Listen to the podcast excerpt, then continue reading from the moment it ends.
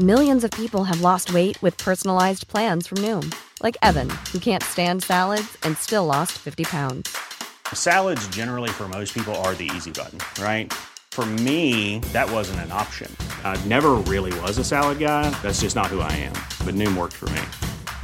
Get your personalized plan today at Noom.com. Real Noom user compensated to provide their story. In four weeks, the typical Noom user can expect to lose one to two pounds per week. Individual results may vary.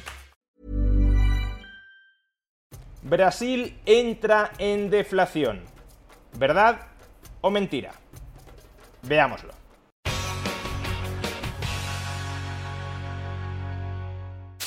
Prácticamente todos los países del mundo están sufriendo ahora mismo una inflación histórica. Y en medio de este campo de espinas inflacionista encontramos una flor. Y esa flor es aparentemente Brasil. En el día de ayer pudimos leer en muchos medios de comunicación el siguiente titular. Brasil entra en deflación un dato cuando menos sorprendente teniendo en cuenta que el resto del mundo está sufriendo inflaciones del 8, del 9, del 10, del 15, del 20%, por no mencionar el caso de países vecinos como Argentina o como Brasil, que tienen unas tasas de inflación disparatadas. ¿Cómo es posible no ya que Brasil lo esté haciendo mejor que otros países, que sería algo perfectamente razonable, sino que Brasil esté experimentando deflación cuando el resto del mundo, incluso Japón, está sufriendo inflación. Bueno, pues porque los titulares que pudimos leer ayer son un ejemplo de mala prensa económica o de prensa económica amarillista. Por dos razones. En primer lugar, cuando se titula que Brasil está sumergido en deflación, se hace referencia no a la tasa interanual de inflación, sino a la tasa intermensual. Es decir, lo que sucedió en julio en Brasil es que los precios durante ese mes fueron inferiores a los precios durante el mes de junio. Eso no significa que Brasil esté experimentando interanualmente, en julio de 2022 frente a julio de 2021, una reducción de los precios. Ni mucho menos es así. En este gráfico podemos observar la tasa de inflación interanual, que es el dato que se suele dar normalmente en la mayoría de medios de comunicación. En este gráfico podemos observar el dato de inflación interanual de Brasil. Y claramente Brasil no está experimentando deflación la tasa de inflación interanual en julio fue del 10%. Los precios en julio de 2022 fueron un 10% superiores a los precios de julio del año 2021. Hablar de deflación en este contexto es tremendamente engañoso, por mucho que, en efecto, durante el mes de julio, los precios con respecto a junio disminuyeran y precisamente por eso en el gráfico también observamos cómo la tasa de inflación interanual se desacelera en julio. Venía subiendo en junio a tasas superiores al 11% y en julio únicamente sube al 10%. Pero vamos, que ayer también conocimos los datos de inflación en Estados Unidos y la inflación intermensual de Estados Unidos en julio con respecto a junio fue del 0%. Los precios en julio, en términos promedio, claro, no aumentaron en Estados Unidos frente a junio. ¿Significa eso que Estados Unidos tiene estabilidad de precios y que no está experimentando una dolorosa inflación? Claro que no, la inflación interanual en Estados Unidos sigue siendo muy alta, del 8,5%. Pues bien, en Brasil es del 10%. Tan tramposo sería decir que Estados Unidos ya goza de estabilidad de precios como decir que Brasil está inmerso en deflación. Pero es que además también hemos de plantearnos por qué en el mes de julio Brasil experimentó en términos intermensuales deflación, es decir, por qué los precios en julio descendieron con respecto a junio. ¿Es que acaso las dinámicas inflacionistas subyacentes del país ya han desaparecido? Porque aunque sea un dato intermensual, es la menor variación de precios en un mes desde el año 1980. Por tanto, aunque sea un dato intermensual, desde luego tiene su relevancia.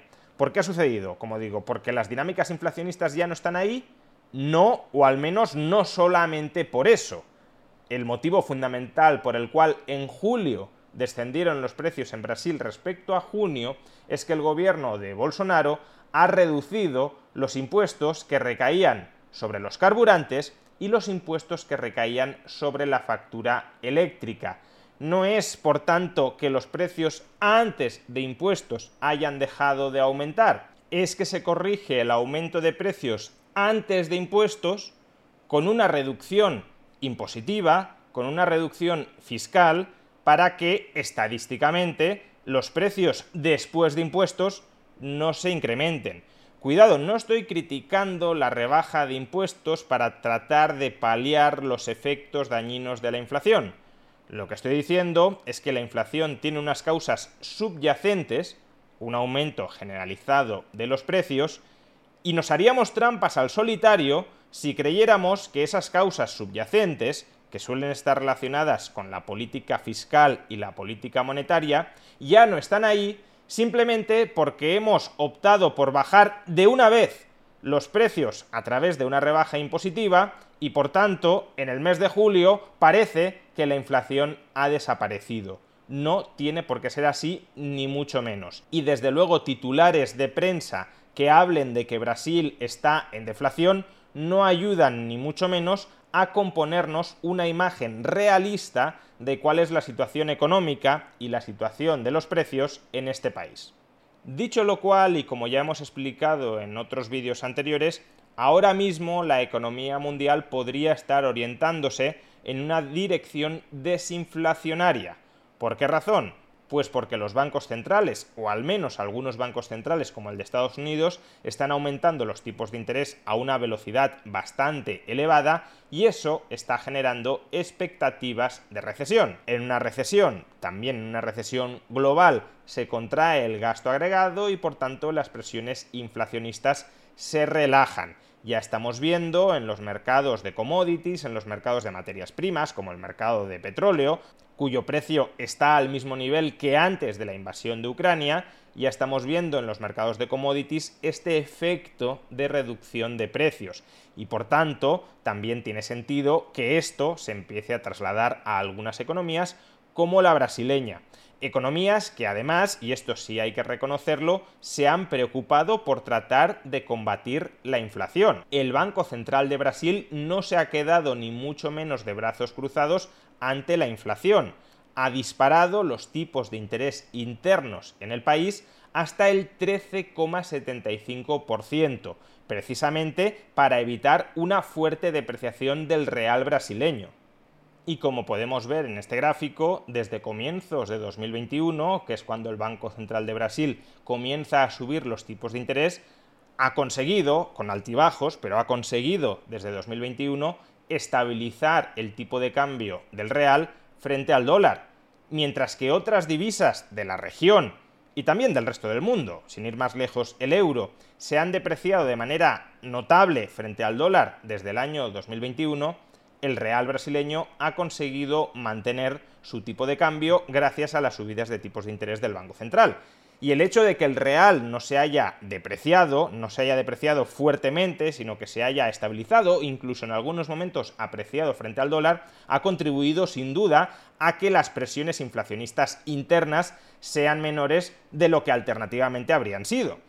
Pero eso es una cosa y otra muy distinta decir que el país está en deflación o que los problemas inflacionistas del país ya se han solucionado por el hecho de que, como consecuencia de haber bajado los impuestos en el mes de julio, durante ese mes los precios hayan caído frente al mes anterior. Una cosa es reconocer que la política monetaria en Brasil ha remado a favor de contrarrestar la inflación y no de alimentarla, otra que una política fiscal, una decisión de política fiscal de una sola vez suponga, equivalga a que la inflación ya ha desaparecido del país. No son lo mismo y venderlo como lo mismo es un ejemplo de mala prensa económica.